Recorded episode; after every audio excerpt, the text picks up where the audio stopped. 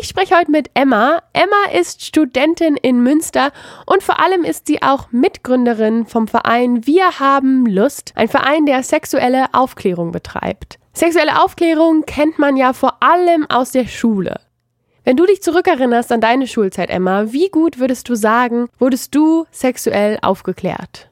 Ich glaube, ich wurde insofern gut aufgeklärt, dass ich ein fundiertes Basiswissen habe, das mich vor allen Dingen schützt, also dass mir in Sachen Gesundheit und ähm, Verhütung eine gute Unterstützung ist, aber darüber hinaus eben gar nicht. Es wurde nicht über Homosexualität geredet, es wurde nicht über verschiedene Geschlechtsidentitäten geredet, es wurde nicht über Körperbilder geredet. All sowas ist auf der Strecke geblieben und überhaupt wird immer so ein Riesenbogen um Lust gemacht und das ist eben auch bei mir damals so gewesen. Ich erinnere mich noch, dass ähm, ähm, eine Frage in unserem Sexualkundeunterricht war, wieso stöhnen Menschen beim Sex? Und unsere ähm, Biolehrerin hat geantwortet, weil es auch manchmal wehtun kann. Und das ist halt gefährlich. Und warum ist das gefährlich?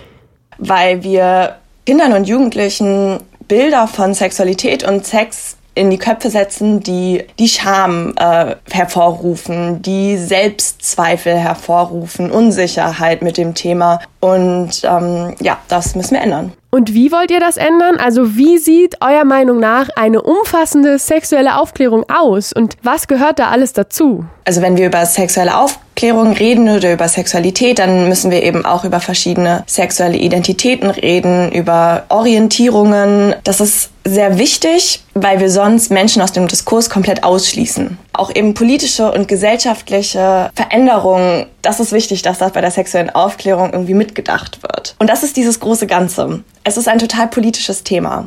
Und zwar nicht nur, was Diskriminierung angeht, sondern eben auch was Gesundheit angeht. Äh, wir können zum Beispiel Vorurteile gegenüber Menschen, die zum Beispiel mit HIV infiziert sind, abbauen, indem wir eben das Wissen weitergeben, dass unter Therapie HIV nicht übertragbar ist. Ähm, sowas wissen viele Menschen nicht. Oft wird man, wenn man im Verein für sexuelle Aufklärung arbeitet, mit so einem Vorurteil konfrontiert. Äh, ja, Sex, irgendwas Schmutziges, oh, lass mal nicht drüber reden. Und das würde ich so gerne irgendwie widerlegen, weil es eben doch in den, in den Mittelpunkt des zivilgesellschaftlichen Diskurses gerückt werden muss, um all diese Sachen, wie zum Beispiel auch Geschlechterrollen, ja, zu dekonstruieren.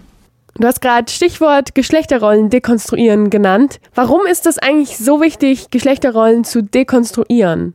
Ich denke, dass eine Geschlechterrolle zum Beispiel oder das Bild von Männlichkeit, was wir momentan in der Gesellschaft haben, ebenso dieser starke Mann ist, der keine Verletzlichkeit zeigen darf, der weinen darf, der auch nicht viel über seine Probleme redet. Und das ist super gefährlich, weil unterdrückte Gefühle zu sehr viel Frust und Aggressionen führen können. Wenn wir aus diesen binären Strukturen ausbrechen, dann eröffnen wir einen Raum für Menschen, die sich da nicht einordnen können. Non-binäre Menschen, Intermenschen, Transmenschen. Und das sind wichtige Menschen, die viel zu oft nicht gesehen werden. Und auch deswegen ist es wichtig, Geschlechterrollen zu sich davon zu verabschieden. Wie sehe denn für euch jetzt eine Gesellschaft aus, in der sexuelle Aufklärung und auch einfach die Beziehung, die wir zu Sex und unserer Sexualität haben, ideal wäre oder eben so, wie ihr sie euch vorstellt?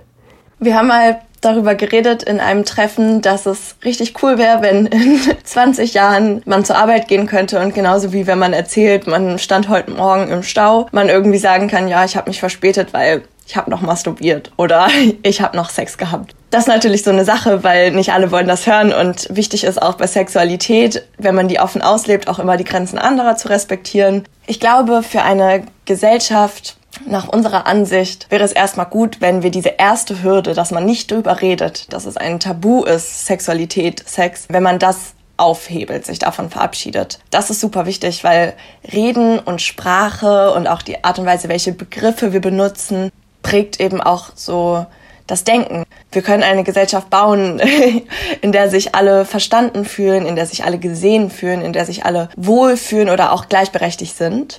Wenn wir drüber reden, dann schämen wir uns nicht mehr und, oder nicht mehr so viel oder nicht mehr so falsch und können das so ein bisschen abbauen und finden vielleicht eine ganz andere Beziehung zu uns selber, auch als Gesellschaft.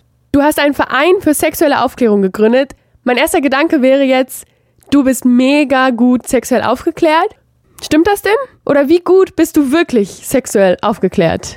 Ich glaube, dass die Reise der sexuellen Aufklärung niemals endet. Ich habe allein in diesem letzten Jahr, seitdem ich diesen Verein gegründet habe, so viel gelernt und war teilweise echt schockiert, wie wenig ich doch wusste.